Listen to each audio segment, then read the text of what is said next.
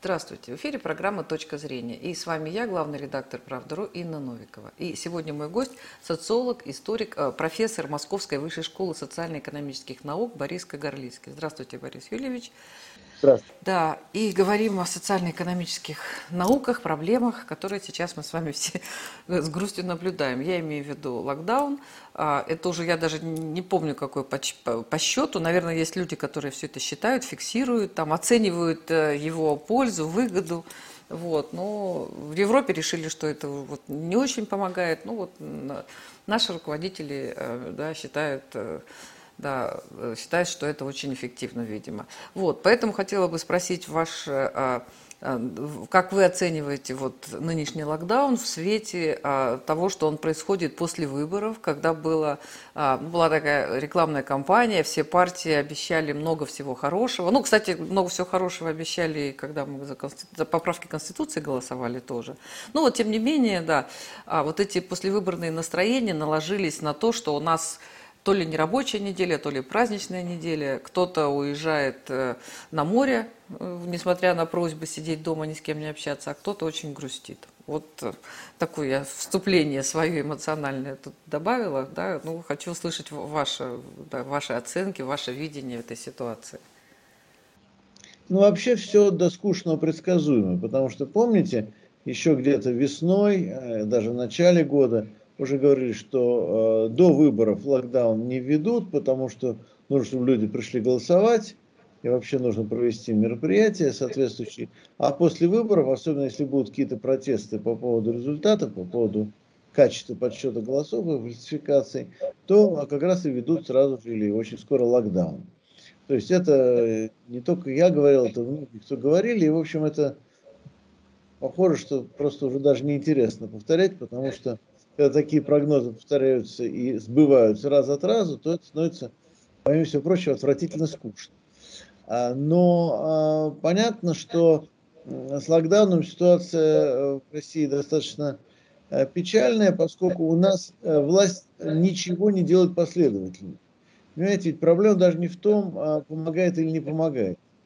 Одна из главных проблем стоит в том, что российская власть ничего не делает последовательно решительно и осмысленно. То есть, а если локдаун, то пусть будет локдаун, да, то есть, если вы хотите вводить локдаун, да, а, то есть запирать людей, ну, действительно, я не говорю, что это правильно или неправильно, но хотите чего-то добиться, понимаете, добиться хоть какого-то результата, ну, введите действительно всерьез, чтобы все закрыть, все запереть, и, естественно, тогда нужно будет людям платить деньги, да, то есть за простой а, и бизнесу, и работникам нужно платить деньги. А у нас что хотят сделать? Нас хотят ввести локдаун, но деньги не платить. А поскольку если совсем деньги не платить, то значит локдаун нельзя ввести последовательно, то у нас как бы его вводят, а как бы не вводят. При этом убытки все равно есть, а государство ничего не платит. Люди, естественно, начинают это все как-то обходить. А понятно, что уже прекрасно знаете, даже когда закрыли парикмахерские, ну а что делать? Ну, начали люди по домам ходить, э, э, дома делать прически или стрижки и так далее. То есть, э, либо вы действительно говорите, что да, вот мы считаем, что для борьбы с эпидемией нужно действительно всем сидеть дома, а мы, как государство, которое вводит все эти запреты, говорим, что мы будем вам платить деньги, чтобы вы сидели дома, потому что иначе просто вы помрете с голоду. И в любом случае у вас будут очень серьезные материальные проблемы. Или мы это не вводим, и тогда какими-то другими способами боремся. Если мы говорим, денег у нас нет, мы не можем э, позволить себе э, платить населению за то, чтобы оно сколько там недель сидело по домам, ну давайте тогда э, считаем, что локдаун бесполезен, не будем вообще даже пытаться, но зато мы должны, скажем, э, какие-то меры медицинского характера принимать, что, на мой взгляд, гораздо более здраво. То есть обратите внимание, что Э, первое, что сделало правительство еще э, в начале этого года или даже в конце прошлого, когда чуть-чуть спала опасность, чуть-чуть спала эпидемия, первое, что они сделали, они начали формировать новый бюджет, где сразу сократили расходы на медицину. То есть они э, вынуждены были в 2020 году чрезвычайной ситуации резко, экстренно повысить расходы на медицину, но как только чуточку, чуточку немножко отлегло, тут же расходы опять сокращают. А, то есть э, такое ощущение, что никто даже не думает бороться с эпидемией именно медицинскими средствами. То есть э, заниматься, собственно, лечением, э, заниматься непосредственно организацией здравоохранения, организацией профилактики, э, в том числе не только запретами, да, но и то есть есть много других вещей. Нужно заботиться о том, чтобы повышать людям иммунитет, например, э, и так далее, да. А, то есть э, у нас же, опять же, локдаун, вообще карантин, все это воспринимать чисто вот в плане репрессий. То есть мы должны всем что-то запретить. Вот запретить это мы можем, да? Помочь нет, а запретить сколько угодно. И, э, ну, собственно говоря, с врачами как-то нужно работать, да, чтобы количество врачей, условий их работы резко улучшилось. И э, вспомню, как сокращалось количество койко-мест, как господин Собянин в Москве тоже сокращал количество койко-мест очень активно и говорил, что это большое достижение. Но в масштабах страны это вообще была катастрофа. А все это, естественно, никто не делает, никто этим не занимается. Только репрессии и запреты. Ну и опять же та же история с вакцинацией, понимаете? Ну давайте определимся, чего мы хотим. А если власть считает, что нужна поголовная, тотальная, всеобщая вакцинация, ну сделайте ее принудительно. А, ну, только прямо скажите честно, скажите нам честно, открыто, да, мы хотим, чтобы все это было принудительно. Мы так постановили, вот такой у нас будет метод. А, ну, я опять же не говорю, что это хорошо, но, по крайней мере, было бы честно. Или наоборот скажите, ну давайте действительно оно будет добровольное, пускай это будет добровольное дело. Ну тогда перестаньте принуждать людей, понимаете? Потому что у нас же опять, то есть все пополам, все непоследовательно. А, с одной стороны э, пытаются всех принудить, с другой стороны говорят, что все добровольно. Ну, надо определиться. Э, так это не работает.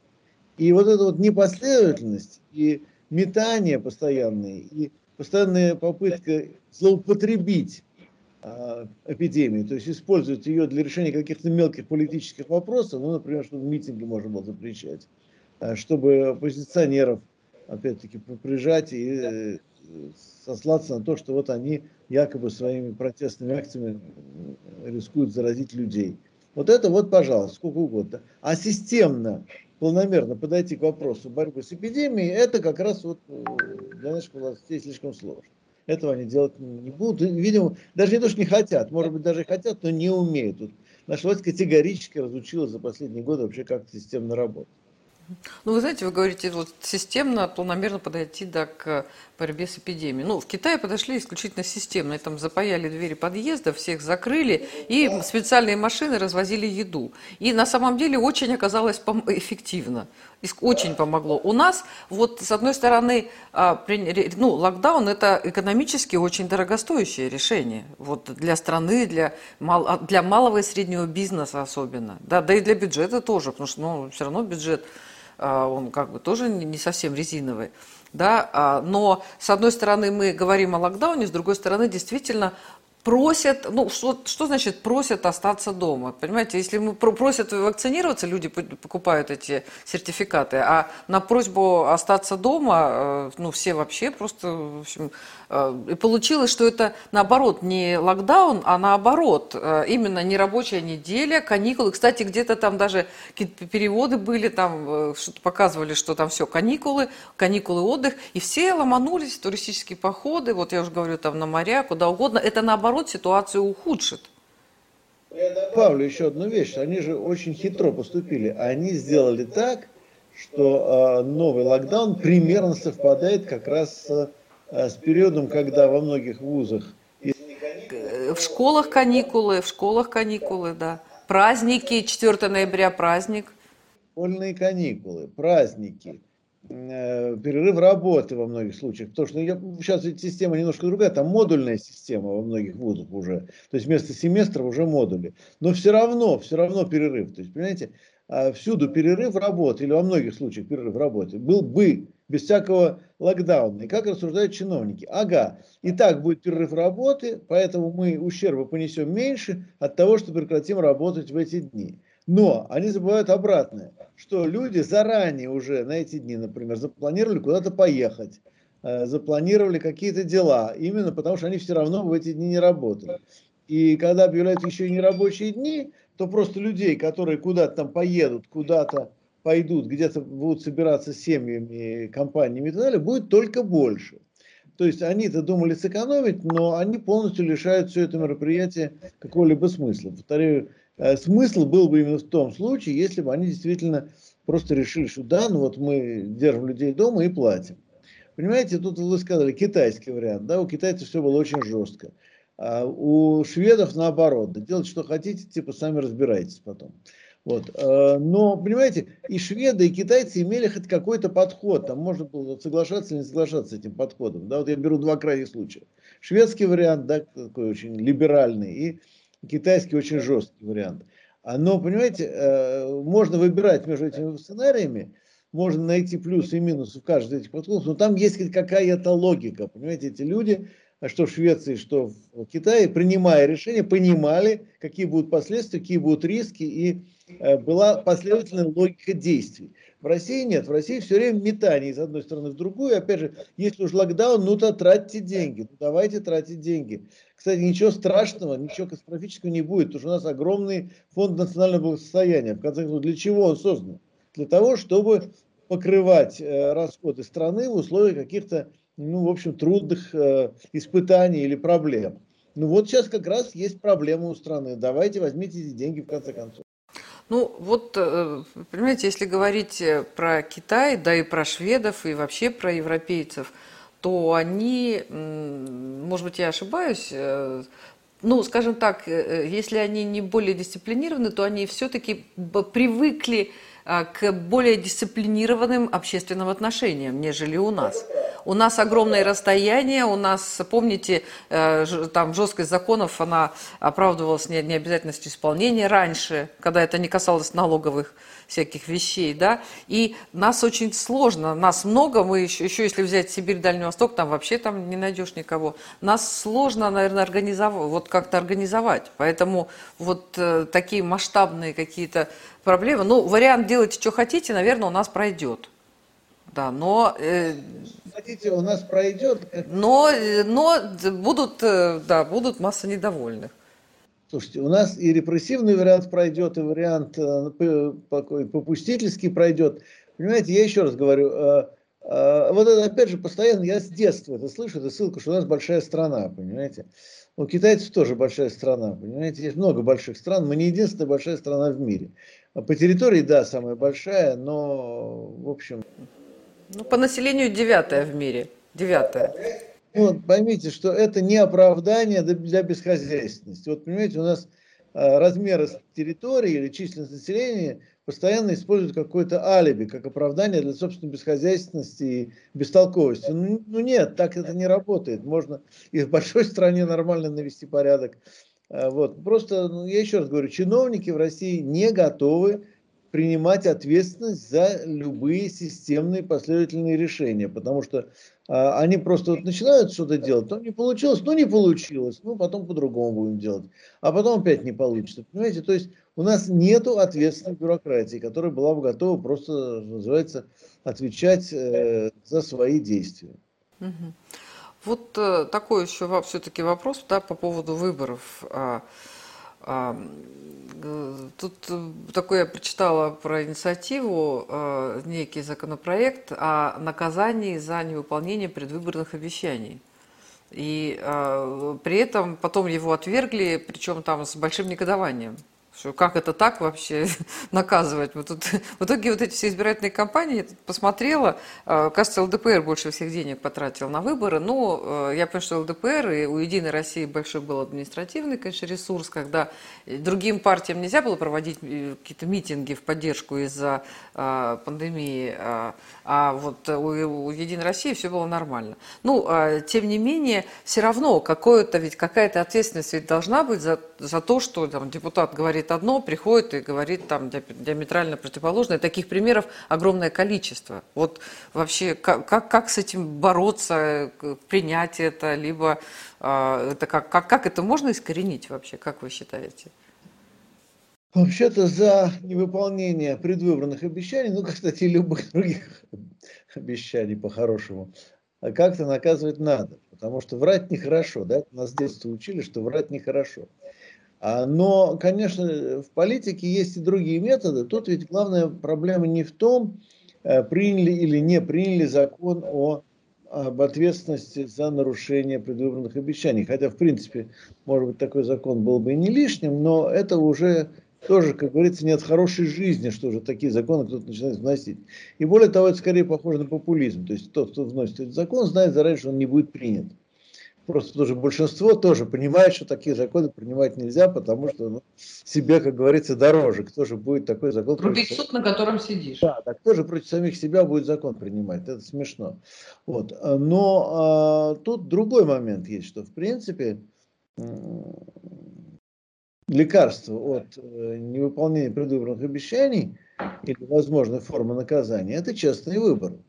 То есть, попросту говоря, а если бы у нас реально была возможность э, провалить э, депутатов или кандидатов, которые нам врут и которые уже показали, что они не хотят и не могут честно работать, то я думаю, что и сами кандидаты и депутаты вели себя немножко по-другому. А сейчас картина совершенно очевидная, что люди из Единой России, ну в 90% случаев, знают, что они будут избраны, знают, что им организуют избрание, независимо от того, а, как это э, все происходит на самом деле среди населения. А, Причем, вот опять же, больше всего жалоб у нас, как известно, на неправильный подсчет голосов. Это верно, потому что с подсчетом голосов у нас очень большие проблемы. Я, опять-таки, чтобы не быть голословным, чтобы не ссылаться на какие-то там домыслы или конспирологические теории или э, расчеты вот того же Шпилькина, которые теоретически можно критиковать, а я ссылаюсь, например, на данные Бессоновского дела в Пензенской области. Это известная история в Пензенской области. А, в 2020 году были одновременно выборы губернатора и а, до выборов в Государственную Думу. И э, там, так вы помните, была история довольно интересная с Иваном Александровичем Белозерцевым, Э, губернатором, которого органы явно хотели убрать, и в итоге убрали, он сейчас сидит, как мы знаем. И э, тогда, э, соответственно, правоохранительные органы решили расследовать, насколько честно он был избран. В итоге посадили его не за это, посадили, как мы знаем, его за коррупцию, но вот его начали копать с того самого конца тоже. Но они просто пришли в эту самую несчастную Бессоновку, э, поселок Бессоновку, пришли, по-моему, вообще в первый попавшийся УИК, а, и а, задержали председательницу УИКа, которая тут же дала показания, и в итоге мы получаем данные. Повторяю, это следственные данные, которые уже можно цитировать, это как бы данные известны, они были в прессе. А, том получается, что на один, подчеркиваю, на один реальный бюллетень было три вброшенных. То есть, понимаете, уровень фальсификации, да? Три вброшенных на один реальный. То есть тут вообще, как говорится, игра тоже без правил, но без шансов. Кого хотят, того и назначат. Вот. А, Причем это касалось не только выборов э, губернатора, а, на этом же участке были выборы до выбора депутата Государственной Думы, там была та же самая картина. А потом социолог Пензенский Анна Очкина сопоставила данные Бессоновки с данными соседних УИКов и получила ровно ту же самую картину. То есть э, легко догадаться, что в соседних УИКах было примерно то же самое. А, так вот, а, к чему я это веду? Что у нас, во-первых, очень высокий уровень фальсификации. Он может быть разниться от региона к региону. Есть некие удивительные регионы, где довольно честно считают, ну, сейчас даже Якутия, например. Ну и результат, кстати, мы знаем, какой в Якутии. Да? В Якутии Единая Россия проваливается на последних парламентских выборах. Но а, кроме этого надо помнить еще об одной истории. То есть, ладно, фальсификация голосов, фальсификация подсчета, это мы все э, тоже уже понимаем. Но э, проблема не только здесь. Проблема в том, что у нас же э, устраняют с выборов э, всех более-менее опасных кандидатов еще до того, как начинаются выборы. Мы знаем, сколько народу снято по разным предлогам. То же самое Анну Очкину, кстати, сняли, в том числе в наказание за ее исследование э, с выборов э, депутатов э, Госдумы справедливой России, потому что ее объявили аффилированным иностранным агентом. Не иностранным агентом, а аффилированным иностранным агентом. То есть у нее есть контакты с иностранным агентом, это уже достаточно. Так вот, а, ну и к чему я веду? Что у нас куча народа э, было снято с выборов еще, так сказать, с дистанции до начала соревнований. А больше того, у нас избирательный закон составлен таким образом, что фактически партии, кроме тех, которые самой же властью, что называется, авторизованно участвуют в выборах, тоже не имеют возможности участвовать в выборах, то есть создать новую партию без согласования с администрацией президента совершенно невозможно. Всякий, кто сталкивается с политикой, это понимает. То есть поэтому я считаю, что единственное, что мы можем сделать в данной ситуации, это требовать именно исправления избирательного законодательства. А если его удастся исправить почему-либо, да, рано или поздно, я думаю, это случится, то тогда вот уже и кандидаты, и депутаты будут немножко больше стерегаться избирателей, потому что избиратели получат реальный шанс их наказать э, за то, что они э, нас обманывают. И больше того, не надо думать, что у людей такая короткая память. Э, в принципе, люди многое помнят, поэтому я думаю, что за невыполненные обещания наказывать будут, но для этого нужны нормальные выборы. Ну, нормальные выборы одно, да, я с вами согласна, вот, но э, как, как бы вы говорите о наказании, когда избиратели голосуют там ногами, руками, головой, сердцем или чем-то еще, да? Вы об этом говорите, да? Да, ну, вы знаете, э, вот э, головой не всегда, так скажем. Вот, а, да, а идет речь все-таки и а, не, не об этом, а о каких-то конкретных вещах. Был, так, был, был такой проект обещания, да, а, вот, и там тоже они брали политиков, вот что говорил и что в итоге получалось. Ну, это общественная некая инициатива была. А, вот. А, но, тем не менее, ведь какая-то, э, имеется в виду, что должна быть какая-то там статистика, не знаю. Ну, раньше же были отчетные, там, отчеты перед избирателями, наказы избирателей были. Ну как, они вот пришли, поговорили и ушли. А вот э, а что избиратель, избиратели должны там писать заявление, что человек э, говорил одно, Смотрите, у нас же даже нет закона о праве отзыва депутата. Вот в советское время был, была процедура отзыва депутата. Ну, давайте скажем честно, она не работала в Советском Союзе. Но, по крайней мере, чисто официально, так сказать, на бумаге она была. А больше того, э, насколько я помню, в какие-то периоды в Великобритании практиковался отзыв депутата. А, то есть э, какое-то количество избирателей, когда видят, что э, депутат их обманул, условно говоря, они могут подать э, петицию коллективную, если соберут достаточное количество подписей, то депутат может быть отозван. А, то есть такого рода практики тоже есть. Но самое главное, понимаете, я вообще боюсь, что сейчас никто не хочет уйти ни из парламента, ни из правительства, потому что как раз боятся, что как только они уйдут, вот тут и придется отвечать. А, ну, понимаете, не обязательно по уголовному, так сказать, праву, да, но моральная ответственность тоже никто не отменял, и она тоже может так или иначе отразиться на, как говорится, ну, как минимум на карме, понимаете, а может быть и на многих других вещах. Ну, на карме отразится и даже без отчетно выбранных всех этих собраний. Это уже как бы другая история. Я на самом деле об этой теме задумалась, да, когда я вот еще перед выборами а, в Москве, э, это я так понимаю, что это Южный был округ, вот, и там висели такое объявление, депутат от Единой России, ну, я думаю, что там средних лет, вот, симпатичный такой молодой человек, ну, как вот, я думаю, что там 40, может быть, 45, я не помню фамилии, к сожалению, но у него было написано, что бесплатные лекарства всем пенсионерам. И я вот когда прочитала, подумала, ну это, это вот просто, ну, ну то, что предел наглости, да, но я, конечно, понимаю, что там они, они все, вот там много этих плакатов, они все что-то обещают, но вот так глобально, чтобы так наобещать, да, и, и я понимаю, что, ну, я не знаю, не в этом веке, во всяком случае, будут бесплатно, может быть, бесплатные лекарства всем пенсионерам. И вот прошел же человек на выборы, понимаете, и, и что? Не потому, поймите, он прошел не потому, что это пообещал, а потому, что у него был административный ресурс. А это уже дальше его удивительная фантазия, что-то ему придет в голову сказать. Если он даже сказал, что всех пенсионеров повесим, все равно бы он, скорее всего, прошел, если у него был административный ресурс, понимаете? Ну, вот, э, наверное. Скажите, вот как вы считаете, Борис Юльевич, вот а, сейчас а, какие вообще остались у нас, да, у, у людей, не у нас, я как бы, да, варианты для выражения своего мнения, своего несогласия, потому что А, ну, я знаю, что и вам тоже тут, в общем, приходилось не сладко, да, после выборов случайно там оказались не в том месте, не в то время. Вообще-то арестовали административно да. за пост в Фейсбуке.